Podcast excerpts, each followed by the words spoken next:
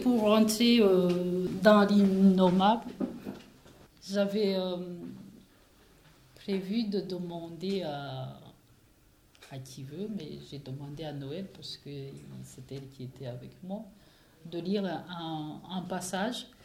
Et le, premier passage que j'ai choisi, c'est euh, mon arrivée en France. L'immensité de la ville, les noms, les visages, les, les, façons de. C'est cet étonnement que je, que je raconte dans. En précisant que tu, à ce moment-là, tu n'as pu être hébergé que par ta sœur, qui était donc en France depuis un moment, c'était une situation d'urgence quand Adélaïde est arrivée. Et que tu es arrivé avec tes deux petits derniers. Parce que tu ne savais pas à ce moment-là si Amy était vivante ou pas, la petite fille que vous avez vue sur la photo. Nous sommes sept dans l'appartement. La promiscuité ne va pas tarder à montrer ses effets, et je suis très loin de cette réalité. Une autre me tenaille le cœur. Tout le monde est mort. C'est tout ce que je peux raconter à ma sœur. Elle est incrédule. Ce n'est pas possible, ils n'ont pas tué tout le monde. Vous êtes parti trop tôt. Tu n'en sais rien. Le doute qui saisit ma propre sœur, son sentiment que nous serions partis trop tôt, la disparition de tous, les paroles de mon amie de Nyangé, Cécile, et enfin les cauchemars, les appels au secours de mes enfants me donnent un vertige continuel. Je repense aux paroles du cousin. Tu verras là-bas, c'est très différent. Ma sœur m'invite à faire les courses. Le magasin Auchan, me dit-elle, il est dans le centre de Bordeaux et dispose d'un parking gratuit pendant une heure. J'essaie de me chercher une explication dans ma tête de tout ce que vient de me dire ma sœur. Dans ce Auchan A-U-X-C-H-A-M-P-S, on va courir Parce qu'il ne faut pas dépasser la durée d'une heure, sinon il faut payer. Mais à l'aéroport, pourquoi elle a payé? D'autres règles s'appliquent. C'est selon les endroits. Ma sœur a parlé si naturellement que risquer une question serait manifestement une idiotie. Donc, je n'en pose pas. On va à Auchan et devant le magasin, je remarque l'orthographe. Ah, ça change déjà de sens. Nous entrons. Ma sœur est emportée par les escalators. Je reste un peu pour voir comment font les passagers de ce tapis en argent qui roule. D'en haut, ma sœur me fait un, un en. Wino, viens Je n'ai pas le temps de répondre. Ma première jambe a été happée, la deuxième me suit automatiquement toute seule. À l'arrivée, j'ai failli atterrir sur les mains. Ma sœur en rigole jusqu'à en pleurer. Tandis que moi, je voudrais bien savoir s'il n'y a pas une possibilité d'échapper à ce tapis pan. Je me garde encore de questionner. Je ne me rappelle même pas où on a laissé la voiture. Il ne, faut surtout pas quitter ma sœur des yeux. Je panique à l'idée de la perdre dans cette foule silencieuse. C'est impressionnant. Personne ne parle. À quoi il pense? Il court. Aux arrêts de bus. C'est blanc. Ils courent sur place? Et puis sont toujours silencieux. Les enseignants les ont bien dressés. C'est un ordre des autorités. La ville est belle. Son immensité me fait exploser la tête. Trop grande, trop de voitures, trop de lumière, c'est trop. Les gens semblent préoccupés, très préoccupés, le visage fermé. Ils sont pressés, distants. Il ne faut pas se toucher. Et pourquoi? Est-ce une marque de respect? Je ne les trouve pas chaleureux. Sont-ils malheureux? Puis on dirait qu'ils se ressemblent tous. ma, ma soeur se moque un peu de moi. Mais tu vois bien que celle-ci, elle est brune, que celle-là, elle est blonde, que l'autre est châtain. Je ne m'aperçois pas de ces différences que ma sœur a l'air d'avoir bien intégrées. Les Bazungu, les Blancs, se ressemblent pour l'instant, et leur pays me donne le souci et le tournis. Je me surprends à penser que je viens vraiment de loin, ou alors de nulle part. Parce que si je savais où retourner, je serais vite reparti. Je n'ai plus de chez moi.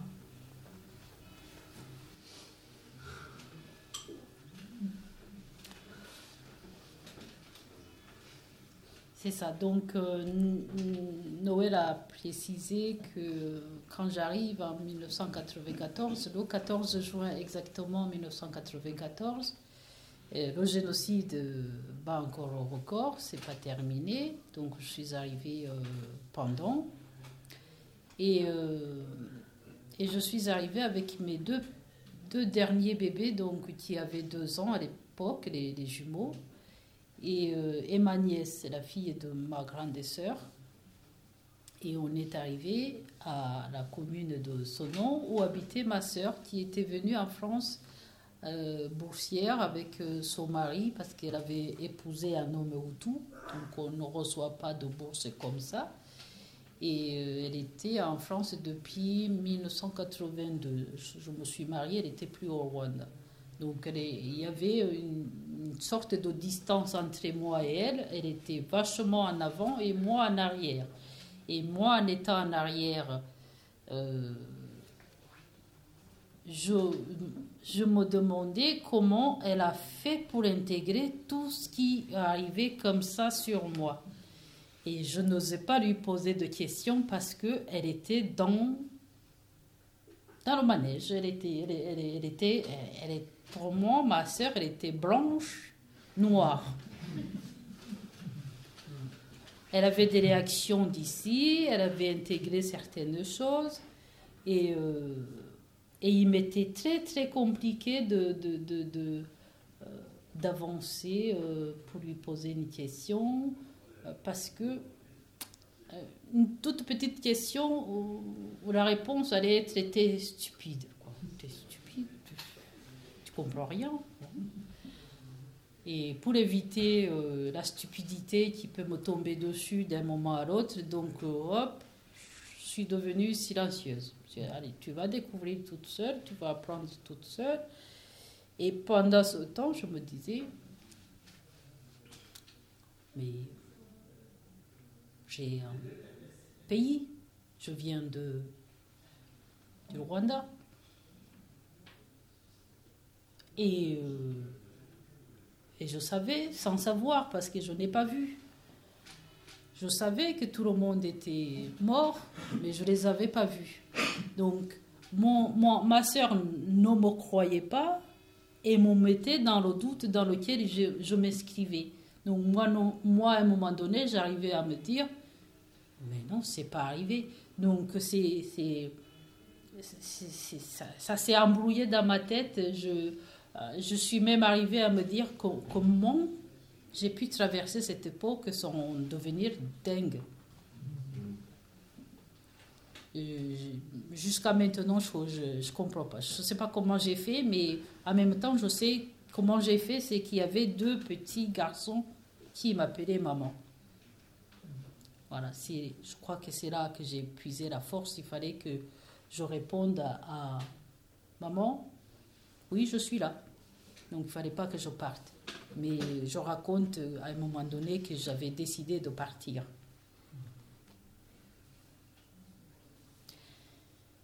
Voilà, ça c'est le, le passage pour arriver ici. Il y a un autre passage que je voulais que vous entendiez euh, sur une rescapée qui me raconte ce que moi je n'ai pas vécu. C'est, euh, c'est terrible de penser qu'ils sont morts en appelant au secours.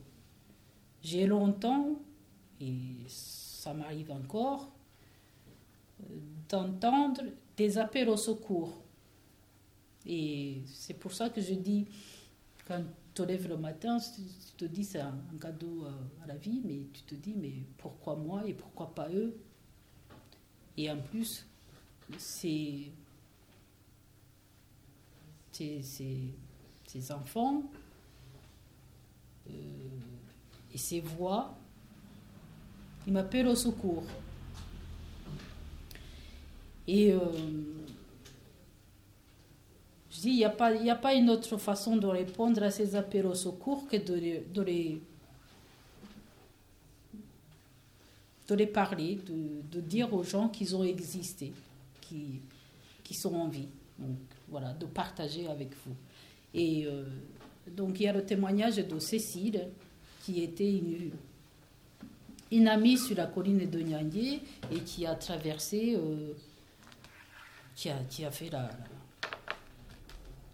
la course parce qu'on lui a tué son bébé, elle, sur le dos.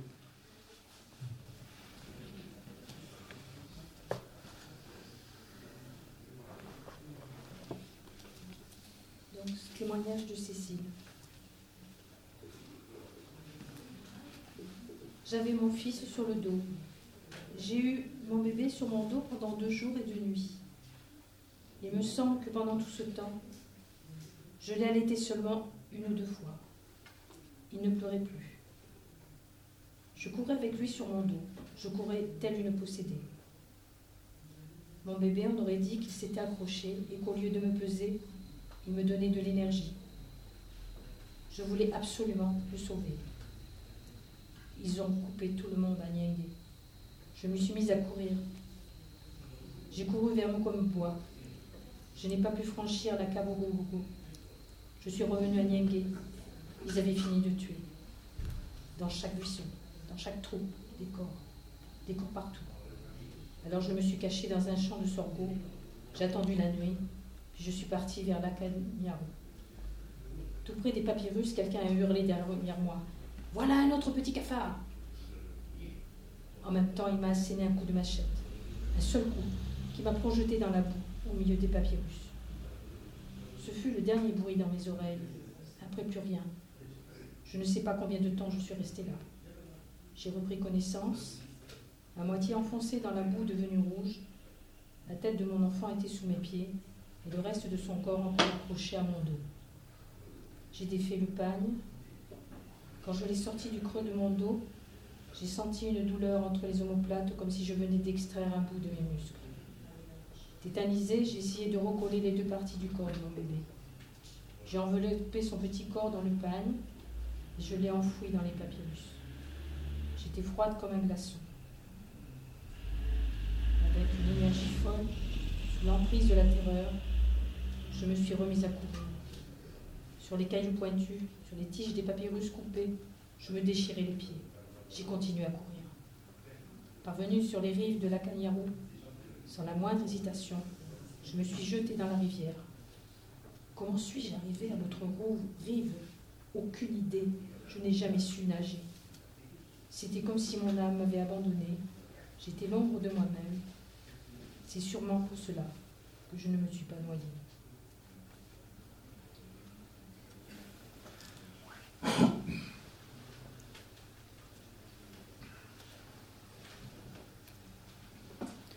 Alors on va s'arrêter sur ce témoignage de,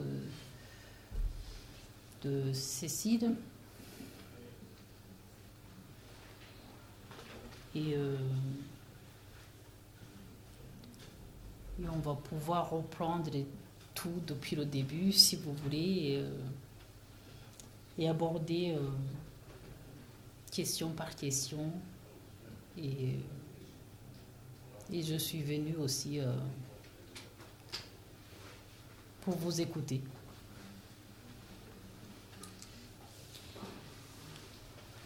Parce que le génocide, il a eu lieu il y a 22 ans, 23 ans maintenant. Et euh, depuis, il s'est dit des choses, et il y a des choses qui ont été écrites. Euh, et euh, il y a beaucoup de similitudes sur les autres génocides qui ont eu lieu beaucoup de similitudes.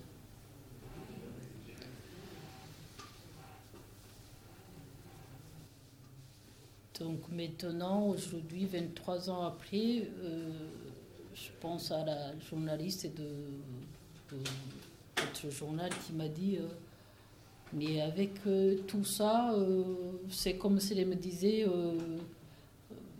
est-ce qu'il y a quelque chose qui te, donne de la joie maintenant, aujourd'hui? Ce fut sa dernière question. Et, euh, j'ai rigolé, je lui ai dit, ben, je pense que euh, je, ne, je, suis pas morte parce que j'ai ri de tout et de rien.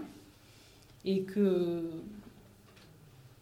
et que j'ai saisi dans chacun des gens que j'ai croisés un engagement qui m'a aidé à tenir la, route et qui, et qui me donne de la joie, les gens qui s'engagent, les gens qui parlent de, euh, de cette histoire qui s'est passée là-bas, dont ils ne sont pas liés du tout, qu'ils n'ont pas de, de, de euh, aucune parenté au Rwanda et que, et que je les vois ébranlés, euh, sidérés, euh, se battre pour que pour qu'il y ait la justice, pour qu'il y ait la mémoire, pour que euh, pour qu'on aide les, rescapés qui sont là-bas tout seuls, sans affiliation et tout ça. Voilà, ça, je dis, ça, ça me met de la joie. C'est que je n'ai pas cessé de croire à l'homme. À Dieu, je ne sais pas. Je ne l'ai pas vu intervenir.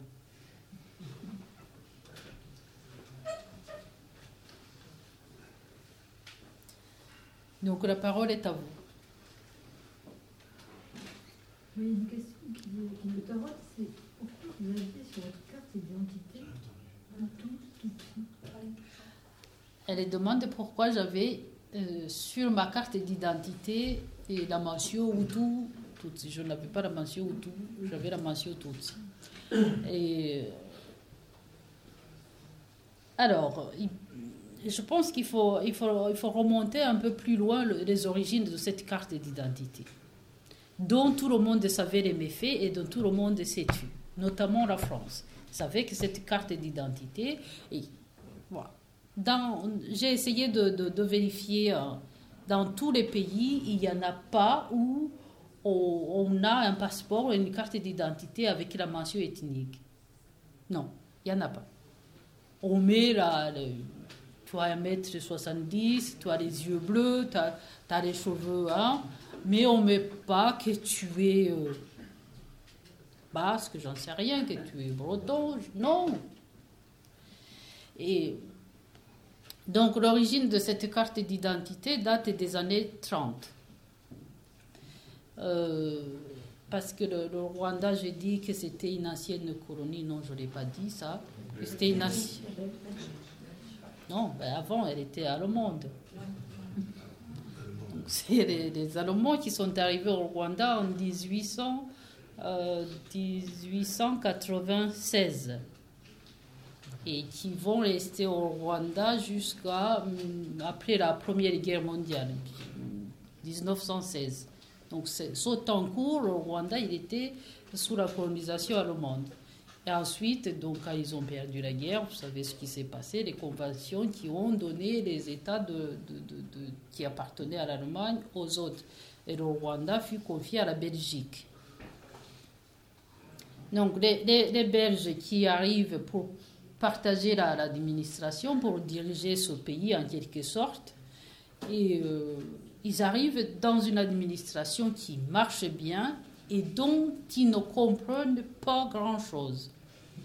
Comment c'est- cette organisation marche alors que on ne saisit pas d'où euh, il n'y avait pas de, de cette hiérarchie qu'on voulait ou cette et euh, donc il y, a, pas mal de personnes qui commencent à dire il y a eu une, une cer- une certaine façon de calquer leurs histoires euh, de, flamands et de wallons parce que notamment les, les, les, les Belges wallons vont s'identifier aux Tutsis et les Flamands vont s'identifier aux Hutus.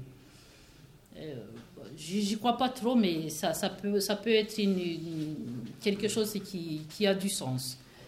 Et euh, donc, ils, vont établir une carte d'identité parce que euh, il faut faire des recensements, ce que les Rwandais ne faisaient pas. Il faut euh, établir les richesses, ce que les Rwandais s'en foutaient complètement. Parce que ça marchait comment? Un Hutu cultivait la terre et un Tutsi était éleveur. Et au-dessus de toute cette population, il y avait le Moami, le roi. Et ça fonctionnait comme ça. Et le roi n'a- n'avait pas d'identité, ne s'affiliait pas ni au Hutu ni au Tutsi. Donc, les, Belges vont considérer que si à un moment donné, qui, un Tutsi qui perd, qui perd ses vaches devient Hutu, je ne comprenais pas. Et un Hutu qui gagne des vaches, il devient Tutsi. Et ça fonctionnait comme ça. Les Rwandais, ils se démerdaient dans leurs affaires. Les, Belges, il fallait que ça ne change pas parce que ça, c'était pas clair. Donc, ils ont établi une carte d'identité. Eux, ils vont mettre si tu as 10 vaches, tu es Tutsi. Alors que tu pouvais les avoir gagnées et être devenu Tutsi. Si tu cultives la terre, tu es Hutu. Mais il va y avoir d'autres théories parce que nous sommes à l'époque de, la racialisation de l'humanité. Il va y avoir d'autres, d'autres théories de mesurer le nez, la taille euh, et tout ça. Ils vont mettre. au Rwanda, on appelle ça Ibuku. La création de la carte d'identité avec la mention ethnique va, va commencer en 1930. Donc les Rwandais vont se retrouver avec une carte d'identité, avec la mention qui ne change plus, alors que dans, pendant ces années, euh, c'était des, identités communautaires qui ne les empêchaient pas de vivre ensemble et d'échanger. Il n'y a jamais eu, avant 1930, de conflit de Hutu et de Tutsi. Parce que les Rwandais ne se réclamaient même pas, je, le raconte dans le livre, ils ne se réclamaient pas par rapport à, à ce Hutu et tout, ce Tutsi, ils avaient d'autres identités qui étaient affiliées à la famille, ce qu'ils appellent les clans. Donc, moi, j'ai toujours entendu mon père dire qu'il est du clan de Abasinga, mais je ne l'ai jamais entendu dire qu'il est Tutsi, par exemple. Ce n'était pas dans leur langage, mais c'était écrit quelque part dans l'administration. Et depuis tout petit, quand j'allais à l'école, qu'on me faisait ma première fiche signalétique suiveuse depuis le CP, il y avait marqué que je suis Tutsi jusqu'à ce que j'ai mon diplôme.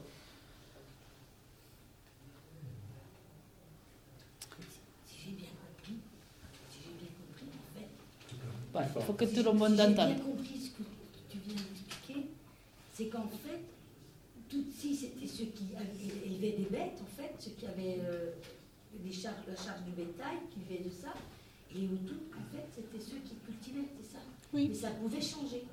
C'était plus lié, en fait, au métier, en fait. euh, C'est ça, c'est exactement bien compris. C'était lié à ce que euh, la population faisait. Est-ce que, ça, qu'est-ce que ça veut dire Tutsi Qu'est-ce que ça veut dire Hutu Est-ce que ça a Je sais pas. J'ai aucune idée. Hutu, Tutsi, je ne sais pas ce que ça veut dire. Je ne sais même pas si c'est du Kinyarwanda en fait. Euh, aujourd'hui, c'est toujours en vigueur, ça Ça- Alors aujourd'hui, le Rwanda d'aujourd'hui, il est complètement changé, il est devenu anglophone. Donc, et la carte d'identité avec la mention Hutu et Tutsi, elle a été supprimée. Maintenant, il y a une carte d'identité où il y a marqué que tu es rwandais ou que tu, ou que tu es étranger naturalisé. Il n'y a plus de mention ethnique. Seulement, Seulement, ça, c'est enraciné encore dans les têtes, de façon à ce que, quand le président Kagame il parle, certains Rwandais disent Qu'est-ce qu'il a dit, ce Tutsi? Ah. Et euh, quand il nomme le Premier ministre, certains Rwandais Ah, c'est un Hutu. Voilà. Donc, c'est encore dans les mémoires même si ce n'est plus dans les cartes d'identité. L'avantage, c'est que dans les écoles, un enseignant ou euh, au ministère, on va pas, euh, on va pas chipoter en disant que sur euh, la carte d'identité, sur ta fiche, sur tes notes, il y a marqué autre chose que, que, ton, que tes capacités intellectuelles. C'est sinon dans les mentalités, dans les rues, euh, dans les rues, euh, je sais pas comment il faut les Rwandais, mais ils se reconnaissent. Ils savent que tu es Hutu et que tu es. Ça n'est pas encore effacé. mais ça n'est plus sur les papiers.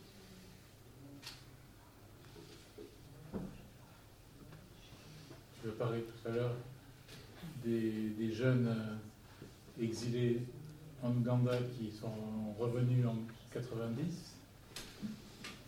Est-ce que, c'est- est-ce que ça peut être utile qu'on comprenne pourquoi, ces jeunes étaient partis euh, s'exiler euh, co- comment, ça s'est passé?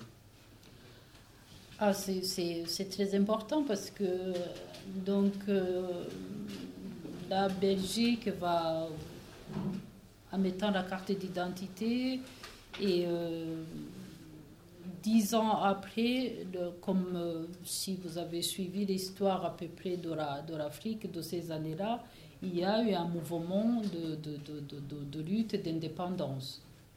Le Rwanda va rentrer dans ces mouvements-là de lutte d'indépendance. Et, et, et le roi va demander l'indépendance à la Belgique.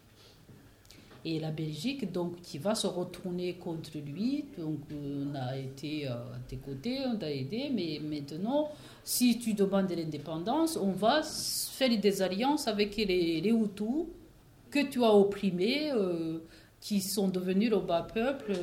Et ils ont commencé depuis 1950 à, trier les, jeunes Hutus, à les mettre dans les, dans, les, dans les écoles. Et, euh, et ils vont faire ce qu'ils ont appelé un, un manifeste des, Hutus, où c'est un texte, mais un texte mortifère, où ils il, il montre que le, colonisateur n'est pas- n'a pas été le Belge, mais le Tutsi. Le Tutsi, à l'intérieur du pays, a, a opprimé son frère Tu- Hutu. Ils vont monter les haines et ça commence vers là, de façon à ce que ce qu'ils ont appelé la révolution de 1959, c'est une révolution sanguinaire. Les Hutus vont euh, non seulement destituer le, roi, mais encore tuer l'entourage du roi et presque tout- tout- tous les Tutsis furent menacés. Et c'est là qu'il y a eu ces, ces exils-là.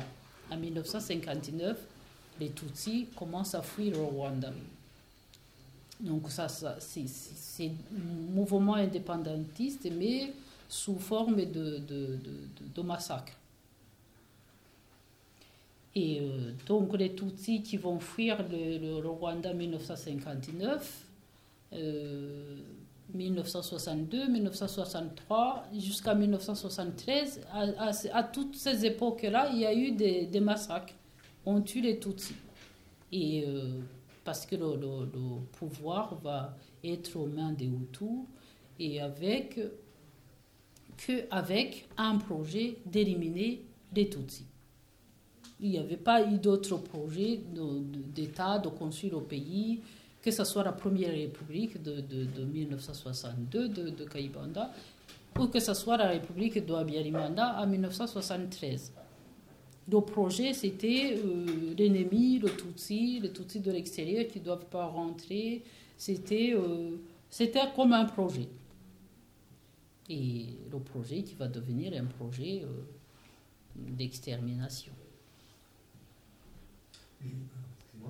Pour, quelle raison les Hutus adhèrent à la mention Hutu et les Tutsis à la mention Tutsi? Si j'ai bien compris, les Tutsis ont réclamé l'indépendance et les Hutus étaient plutôt fidèles à la. C'est ça la clé. Et exactement. Alors, c'est pour être plus bref, c'est comme si euh, euh, on, on- on disait à ces deux peuples, vous n'êtes plus frères parce qu'il y en a un qui veut nous chasser. Donc, si vous, vous nous acceptez et qu'on reste avec vous, on va vous aider à construire le pays et puis à, se débarrasser de, de, cela. Donc, il va y avoir une alliance entre les Hutus et les Belges et une alliance contre les Tutsis. D'abord les Tutsis au pouvoir, ensuite les Tutsis qui étaient dans le bas peuple, parce qu'il y avait des Tutsis qui n'étaient pas du tout au pouvoir. Le Rwanda était un pays monarchique et euh, c'était de père en fils. Donc il y avait des Tutsis qui n'étaient pas de, la famille royale. Ça, vous connaissez à peu près comment ça marchait la noblesse. Donc c'est vraiment un conflit euh, colonial et néocolonial. Jusqu'à maintenant, oui. C'est ça, c'est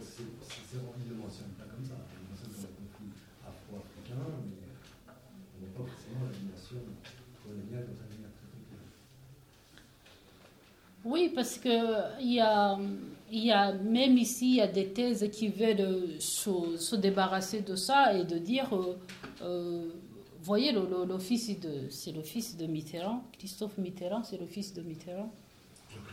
Jean-Christophe. Jean-Christophe, il, il a dit, non, ils n'ont pas suffisamment d'intelligence pour commettre un génocide, donc il n'y a pas eu de génocide là-bas. Si, si, si, c'est écrit ça.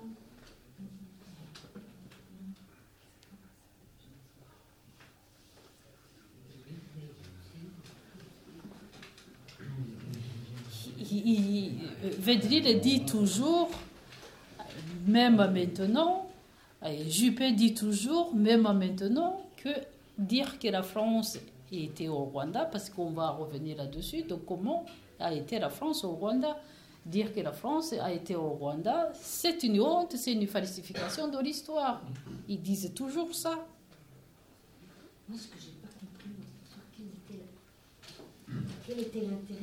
là-bas Parce qu'on n'en parle pas de ça.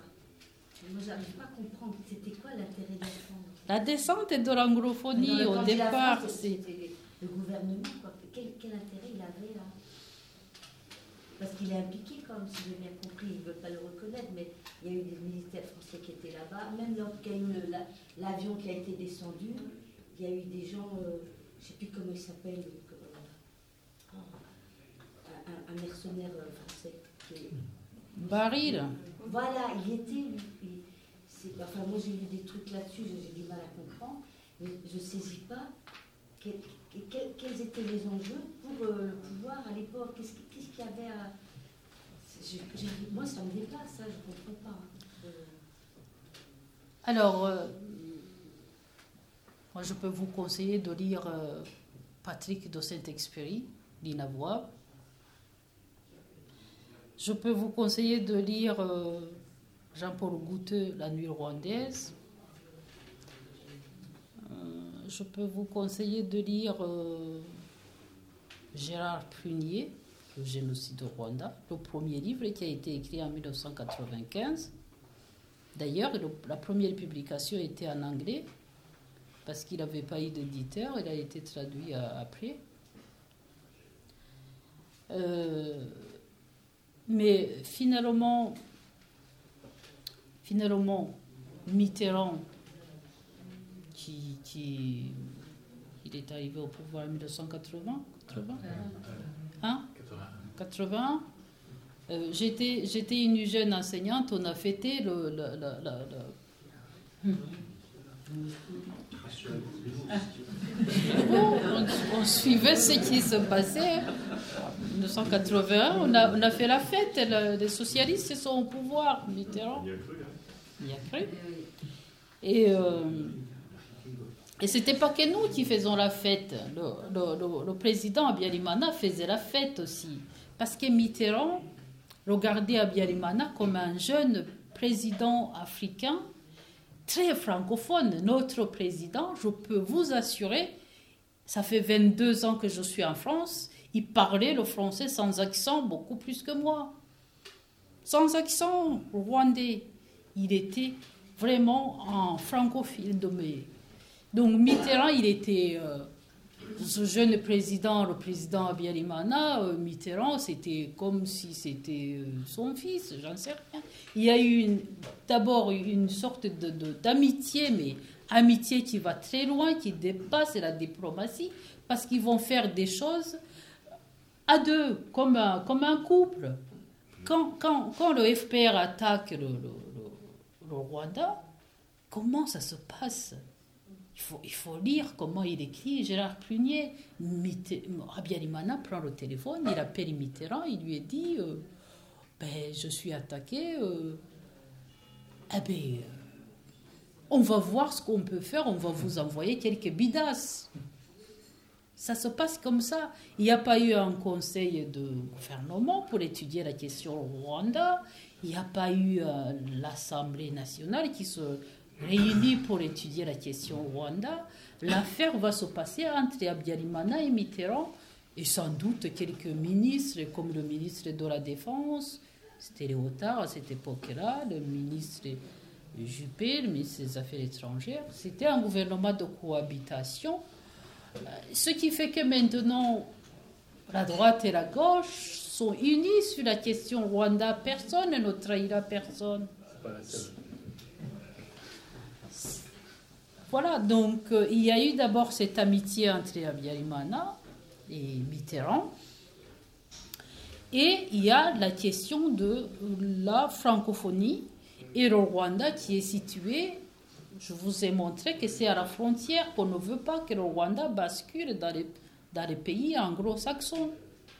Et euh, on va monter quelque chose qui ressemble vraiment à un complot et qu'on va faire comprendre au monde entier que le Rwanda est attaqué par un pays anglophone.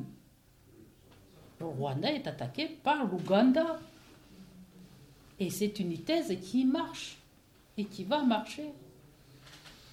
Donc depuis 1990, donc, on envoie des militaires pour aider Abiyarimana à combattre ses exilés pendant trois ans. Moi, je pense que si j'étais un jeune français, parce que je dis jeune, parce qu'il faut commencer jeune le combat pour vieillir sans l'avoir fini. Donc, si j'étais un jeune français, je demanderais à mon pays combien de sous ils ont mis pour financer un génocide pendant trois ans. Il faut calculer combien de militaires français sont allés en mission au Rwanda pendant trois ans et calculer combien un militaire en mission gagne par rapport à un militaire qui est resté dans le pays et pendant trois ans. Il faut calculer l'armée et son, ses habits, sa nourriture, ses armes, ses munitions, tout, tout ce qu'il amène dans, dans, sa valise. Et, euh, et, il faut calculer la, les, armes qu'ils ont données, parce qu'ils ont donné. Un seul exemple que je peux donner, c'est que à cette époque-là, en 1990, donc Rwanda est attaqué par les exilés, le Rwanda ne compte que 5 000 têtes de soldats, de militaires. 5 000. Pendant trois ans, la France va aider le Rwanda à gonfler l'effectif militaire jusqu'à 50 000. Donc, comment on recrute ces militaires pendant que trois ans?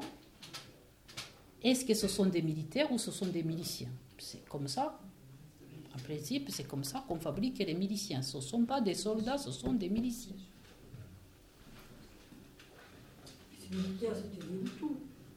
Oui.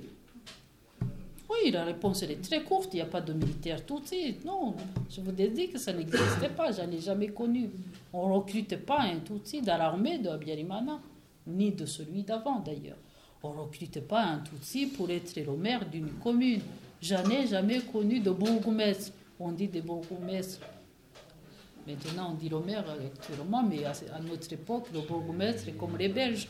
Je n'ai jamais connu un bourgmestre Tutsi pour diriger une entité de, de, de, la population rwandaise, pour être affilié au régime, il fallait être un Hutu pur.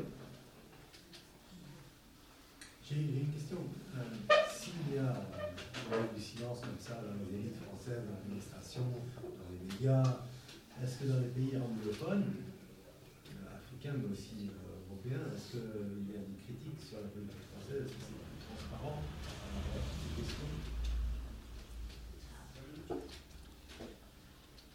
Euh, alors, ma, ma, réponse ne va pas être très bonne parce que je ne saisis pas exactement votre question. Euh, si si c'est vraiment une question de francophonie, par exemple, si c'est si la défense de la francophonie, donc des intérêts francophones avec derrière les pays concrets qui sont francophones, comme la Belgique, comme la France, etc. est-ce que dans les pays anglophones, qui eux étaient présents par exemple en manière indirecte en Ouganda ou en Tanzanie, est-ce que par rapport à ce qui s'est passé au Rwanda, dans les pays anglophones, ils sont plus lucides et ils sont capables d'attaquer un peu la position française, c'est pas seulement le fait. C'est pas, pas la même forme de colonisation. On va, on va voir, par exemple, dans des pays anglo-saxons comme l'Ouganda, la Tanzanie, des autres pays qui ont été euh, euh, colonisés par euh, la, Grande-Bretagne, ils- n'ont pas eu ce mélange de politique et politicienne comme au fond les pays francophones. La, la France s'inscrit dans la politique des pays francophones beaucoup plus que ça, beaucoup plus que les autres. Parce que on, moi, je, peux vous parler par exemple du Kenya. Euh, le Kenya, c'est, ça, ce sont des échanges, ça reste commercial, mais la politique, il ne s'en pas autant. Tandis que la France nomme, va jusque même à nommer des ministres d'un État, euh, Centrafrique, euh, dans, dans, combien de guerres, euh, à, destituer quelqu'un, bah, personne ne peut me dire que, que Sankara a été éliminé par Combaoré sans, sans, sans la contribution de Mitterrand, par exemple. Ce sont, ce sont ces influences-là que que, que- que la France je m'entends quand je dis la France, je prononce votre nationalité. Quand je dis l'État français, parce que c'est une forme de, de langage que, que on doit éviter quand on parle de la France, c'est le peuple français. Mais le peuple français doit savoir ce que leurs élus font à leur nom là-bas. Et ce n'est pas du tout les mêmes comportements que les pays anglo-saxons. C'est la France-Afrique, en fait. C'est ce qu'on appelait la France-Afrique. Mais moi, j'ai du mal quand même à comprendre. Même quand tu dis que c'est la, défense de la francophonie, je, je sais pas, mais ça me. Enfin, moi, ça je- j'arrive pas à comprendre, en fait. Je veux dire, euh, ça me, ça me, ça, Autant- facile. C'est facile, je vais vous dire. de l'État turc, je, comp- je comprends maintenant les ficelles, tout ce que. Tout, mais au Rwanda, je comprends pas. Ne cherchez pas à, trop comprendre. Ne cherchez pas à trop comprendre. Parce que quand Abiyarimana dit à Mitterrand, ce n'est que 10% de la population qui m'emmerde. Attendez, ce n'est que 10% de la population qui m'emmerde. Mitterrand, il dit, on peut les éliminer. Oui, on peut les éliminer, ça, et puis voilà, on n'en parle plus. Ils sont allés au Rwanda, vraiment, pour se débarrasser de Abiyarimana des 10% de la population qui la merde, sans se rendre compte, sans aller chercher plus loin, parce qu'il y a, il y a des ministres de la coopération, il y a des ambassadeurs dans ces pays-là qui disent à Mitterrand, non, ce n'est pas comme ça que ça marche. Cette population dont on vous dit que 10%, ce n'est pas que 10%. On a toujours truandé, on a toujours triché les recensements. Il y en a plus que ça. Mais, mais comme il doit croire, on peut les éliminer. Ils n'ont pas pensé jusqu'à plus loin, parce que pendant les trois ans, ils pensaient qu'on allait en finir, puis voilà. C'était c'était c'était vraiment une, une sorte de fraction très simplifiée. Mais ce que je me dis, pour, pour arriver, en fait, parce qu'il n'y a pas eu que les miliciens qui ont assassiné, il y a eu tout, tout le monde s'est mis, en fait, tous les Hutus ils se sont mis. Il a, il a fallu du temps comme ça pour monter la population comme ça dans. Je sais pas, est-ce que, par exemple, la radio, euh, la radio, euh, est-ce qu'elle elle a commencé que pendant trois ans à, décharger son venin Comment euh, Alors, rentre, rentre dans plus d'éclairage de, de ce qui se passe à cette, à cette époque-là. C'est-à-dire que euh, il va y avoir une sorte de multipartisme. Donc, les partis d'opposition, il y a je, raconte ça dans, dans, dans le livre, cette période de, de, de 90 à 94, il s'est passé plein de choses. Et on peut se tromper alors que c'est, ça va comme ça. Et si on suit le déchaînement de la chose, on en arrive à 94 qui est préparé, planifié, le génocide, il est prêt. C'est-à-dire que en,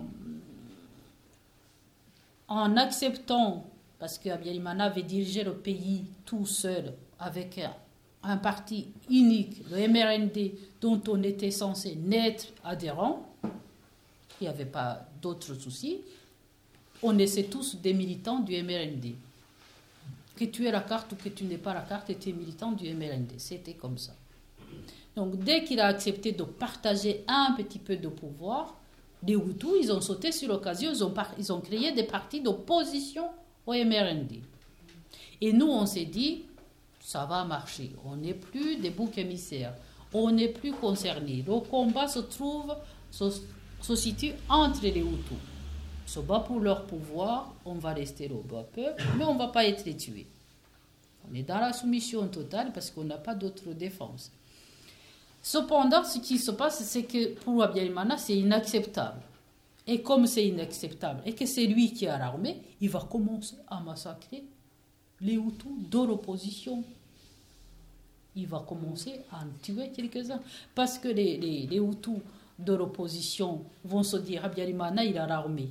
Nous, on n'a que la parole, la défense, le militantisme, le droit, les, les machins. Mais on n'a pas de militaires. Qu'est-ce qu'ils vont faire? Ils vont s'affilier au FPR qui a l'armée. Donc le FPR va gagner des partis d'opposition Hutu. Abiyarimana se retrouve isolé parce qu'il a son MRND, mais il a toute l'opposition qui est adhérent, affilié à, au FPR, qui, a les militaires. Donc les blocs se montent comme ça. Et nous, derrière, on est toujours des complices. De temps en temps, on en élimine quelques-uns. Mais la bataille qui se bat entre les, deux, les, Hutus, on va dire, va faire que euh, euh, doit accepter de signer les accords. Donc, que la, guerre s'arrête et qu'on partage le pouvoir. Abiyarimana signe ces accords-là. Or, les Hutus durs de, de, de, de, la Kazoo, comme on dit, qui ont toujours eu le pouvoir, qui sont toujours derrière lui, ils n'acceptent pas. C'est pour ça que toutes les thèses qu'on peut inventer ici en disant Abiyarimana, l'avion a été descendu par le, le- FPR ou par les Belges, je ne sais pas tout ce qu'ils inventent. Non! C'est clair et net pour tout le monde, pour tous les Rwandais. Abiyarimana a été éliminé par les siens parce qu'ils venaient d'ac- d'accepter l'inacceptable pour eux. Et depuis qu'il a signé ces accords, eux, ils préparent dans les coulisses un coup d'État, un génocide. Le 6 avril, l'attentat et tout ce qui a suivi, c'est un coup d'État. Et ici, ce qui m'impressionne et ce qui m'inquiète, en quelque sorte, c'est que dans cet avion, l'équipage était français et on ne demandait pas des comptes. On ne dit pas hum, nos citoyens qui sont morts dans cet avion, ils sont morts pourquoi et comment, et, leurs épouses et leurs familles, je ne sais pas ce qu'on leur a donné. Et les militaires, les, militaires français qui étaient au Rwanda, qui ont été éliminés parce qu'il y en avait qui étaient sur le, camp militaire, qui étaient chargés des, radios. Et comme. Et comme on, pensait qu'ils étaient au courant de, de comment on a monté l'attentat, on les a éliminés. Qui c'est qui les a éliminés? On ne sait toujours pas. Voilà, ça, ça c'est les, trois ans d'avant le génocide. Et quand le génocide, donc la- la- l'avion est descendu, le génocide se- le soir même, les barrières sont montées, les armes sont distribuées, ils étaient déjà stockés dans, des coins où, où ça allait être facile pour les dispatcher. Et euh, la, France, donc Mitterrand, décide de, de- faire l'opération à Marilis. on envoie les, les- les avions, les militaires pour euh, expatrier euh, les, étrangers, notamment les Français, les, Italiens qui étaient au Rwanda. Mais il y a beaucoup de témoignages qui disent que ces, avions qui arrivaient pour l'opération Amari, c'est arrivé chargés d'armes qu'on a euh, données aux, aux militaires rwandais pendant le génocide. Et on évacue les gens qui ne sont pas menacés.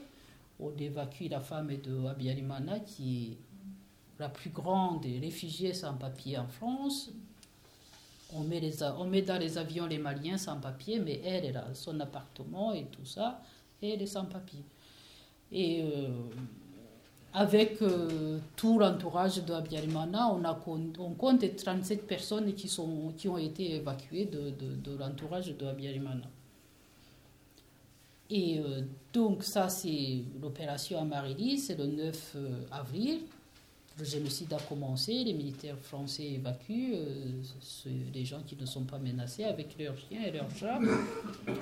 Et euh, le génocide se déroule, on en parle, mais on ne fait rien. Euh, Juppé se vante d'avoir été le premier à dire que ce qui se passe là-bas, c'est un génocide. Mais dire que cela, ce qui se passe là-bas, c'est un génocide sans rien faire, ça veut rien dire. Parce que du moment que tu prononces le mot génocide, on sait ce que ça vaut. Et euh, donc, c'est pas la peine. Et le 27 avril, pendant le génocide, on accueille le ministre du gouvernement génocidaire en France. On lui déroule le tapis, il est accueilli en France, alors qu'il avait demandé euh, des visas en Allemagne, dans les pays voisins. On avait refusé de l'accueillir. On lui demandait des comptes de ce qui se passait dans son pays. Il n'y a que la France qui l'accueille. Le 27 avril. Le 27 avril, chez moi, c'est terminé. Il n'y avait plus il n'y avait plus personne. Il y avait quelques personnes qui sont dans les plafonds des maisons qui n'ont pas été encore détruites, mais le 27 avril, il n'y avait presque plus personne. Et on, sautait, le mois de mai il passe, le mois de juin, le Conseil de sécurité, les militaires de, l'armée de, de qui avaient fait le coup d'État, ils avaient programmé de briser la mine noire, les, casques bleus. En tuant les dix casques bleus belges, ils savaient bien qu'on allait évacuer la mine noire parce que c'était eux la colonne vertébrale euh, des casques bleus. Donc ils ont, ils ont tué les dix belges, les dix casques bleus belges, qui gardaient la première ministre de, de, de l'opposition, qui a été tuée. Moi, je me dis chaque fois que, que que je compare ça avec la- la- l'Afrique du Sud, si, si Abiyarimana n'avait pas réussi à tuer les Hutus de l'opposition, donc les Hutus qui risquaient de nous protéger, si au moins on lui avait empêché ça, de tuer le Premier ministre le, le, président de la Cour constitutionnelle, ceux, qui devaient reprendre le pouvoir à- à sa mort, le génocide n'aurait pas eu lieu. Pourquoi je compare ça avec l'Afrique du Sud? Parce que l'apartheid, si l'apartheid a duré autant d'années, c'est que l'Occident l'a accepté ou l'a toléré, et si euh, l'apartheid s'est arrêté, c'est qu'il y a des Blancs qui se sont élevés contre l'apartheid. C'est ce qui se passe, ce qui se serait passé au Rwanda si Abiyarimana n'avait pas décapité l'opposition. C'est pour ça que je me garde de dire, j'ai entendu une question qui ressemblerait à ça, que tous les Hutus ont commis le génocide. Non, parce qu'il y a des Hutus qui ont été tués parce qu'ils s'opposaient au génocide et qu'ils étaient au pouvoir. Et qu'il y a des Hutus qui ont été des justes. Bien évidemment, ils sont minoritaires. Ils sont minoritaires, ils sont très peu, mais il y en a. Est-ce que je peux continuer sur cette euh, réflexion et faisant la comparaison avec les autres génocides, a des points communs, vous avez évoqués déjà, par exemple la réduction de son adversaire en, en animal, ça, quelque chose qu'on trouve dans les autres génocides. Euh, les enjeux politiques, le génocide ne peut être que préparé. L'espèce d'idée d'une lutte à mort, on est en danger, on va tous nous tuer, donc il faut qu'on fasse nous d'abord les massacreurs, ce sont ceux qui ont est passé.